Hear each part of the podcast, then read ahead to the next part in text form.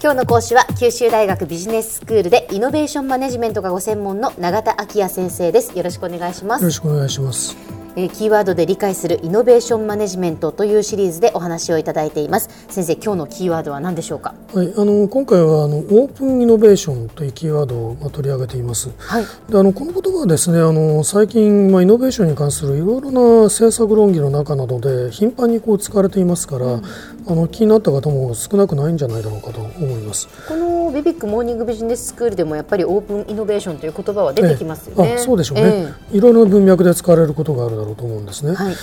もともとはですねこの言葉はのヘンリー・チェスブローという研究者によって定義されたものでして彼自身の定義によると企業が社内と社外のアイデアをこう有機的に結合させて価値を創造すること、うん、あるいは企業が自社のビジネスにおいて社外のアイデアを今まで以上にこう活用してまた一方では未利用のアイデアを他社に今まで以上に活躍してもらうことというふうにま定義してるんですね。はいでまあ、あの後者の定義というのはあのオープンイノベーションと一口に言っても2つのタイプがあるということを、まあ、示しているわけですね。つまり一方では社外のアイデアをこう社内に取り入れるこれよくあのアウトサイドイン型というふうに言ったりします。うんうん、まあ、一方ではその社内のアイデアを社外にまあ提供していくという方向でこれはまあインサイドアウト型と言ったりするんですね。はいでまあ、オープンイノベーションの概念はこういうふうにこうイノベーションの型を示しているわけですけれども、うん、別にそれ以上のこう学術的な理論とか、まあ、体系的な方法論があるわけでも何でもないんですね。うん、ですからまあこういう単純な概念なんですけれどもそれがまあ広く受け入れられるようになったっていうことには、まあ、理由があるだろうというふうに思います。うんというのもですねこれはまあチェスブロ自身があの言っていることなんですけれども、まあ、近年、まあ、企業が行うこの技術開発のコストがどんどんこう上昇してくる。まあ、一方であの製品せっかくそのことによってこう新しく生み出された製品はライフサイクルがこうどんどんこう短く製品寿命がどんどん短くなってしまうとそのためにそのイノベーションに対する投資から十分な利益を上げることが難しくなってきたということですね。であのこのためにその企業が自社内で技術シーズから初めからこう開発するよりも、自社の経営資源を生かせるような有望な技術シーズを会社の外にこう探索して、でこの見出された技術シーズを社内のリソースと資源と結びつけてイノベーションを実現する、まあ、そういう手法が、えー、追求されるようになってきたということだと思いますね。まあ、つまり研究開発投資効率が悪化してきたということがあの背景にあるんだというふうに言っていいだろうと思います。はい、こういう課題に対応するオープンイノベーションっていうのはあの主にこうアウトサイドイン型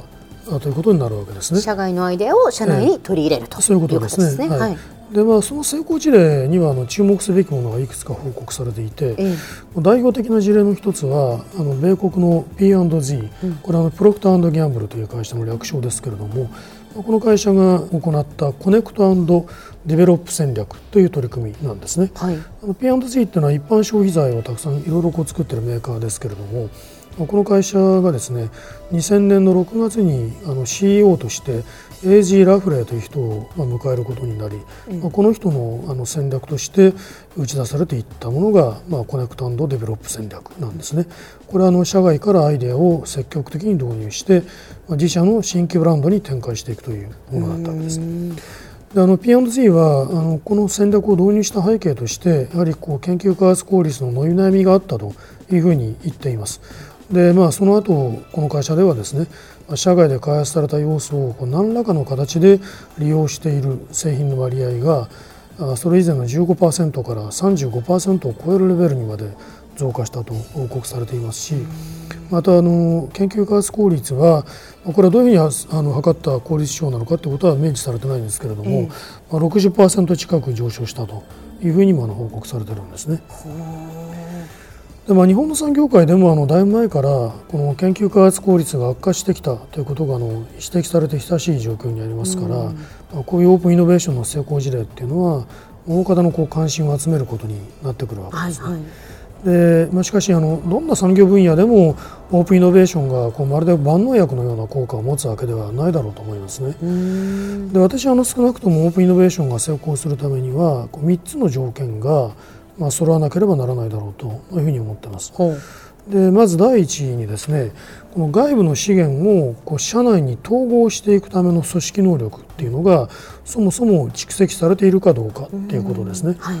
が第二にその外部のアイデアを取り入れる必要があるわけですけれどもこれは仲介してくれるための仕組みというものがあの十分に存在しているかどうか。だって全く違う企業同士が、うん、まあ、アイデアを取り入れるわけですから、えー、今までのこう古い体質であるとか、いろんなものが弊害になって、えー、す。んなりいかないということもあるでしょうからね。はい、特にまあ自社のこう資源を使えるようなシーズを探索すると一口に言っても、そう簡単には見つかるものではないだろうと思いますから、それを効率的に仲介する仕組みが必要だというふうに言っていいだろうと思いますね。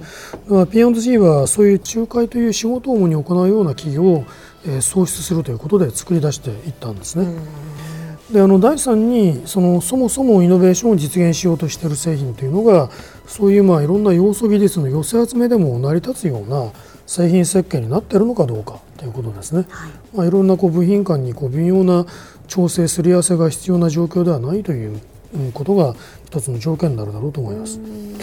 でまあ、オープンイノベーションというのは、まあ、本来こういう条件をあの考慮した上でまあ、企業は戦略的に導入すべきものなんですね、まあ、ところがあの日本ではこのオープンイノベーションを政策的に導入しようという議論が非常に活発に行われてきていて、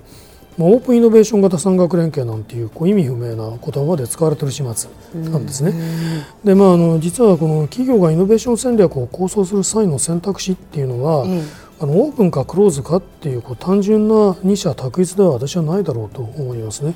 まあ、企業グループっていう産業組織を考えてみると単純な一つの組織でもないしまたあの完全なこうオープンに開かれた市場でもないわけですよね。そういう産業組織を生かした中間的な方法もあり得るだろうというふうに思っています。まあ、このことはまたあのいずれ機会を改めてお話したいと思いますけれども、まあ、あのオープンという言葉をあまりこう万能薬のようにこう利回るとですね、まあ、そういう選択肢に対する目を塞いでしまうことにもなるんじゃないかということをまあ心配しているんですね。では先生今日のまとめをお願いします、はい。まあ、オープンイノベーションというのは、まあ、社外のアイデアと社内の資源を結びつけて、まあ、あるいは社内の未利用資源を社外に提供することに基づいて行われるイノベーションの型であるということを申し上げてまいりました。はい。今日の講師は九州大学ビジネススクールでイノベーションマネジメントがご専門の永田昭也先生でした。どうもありがとうございました。ありがとうございました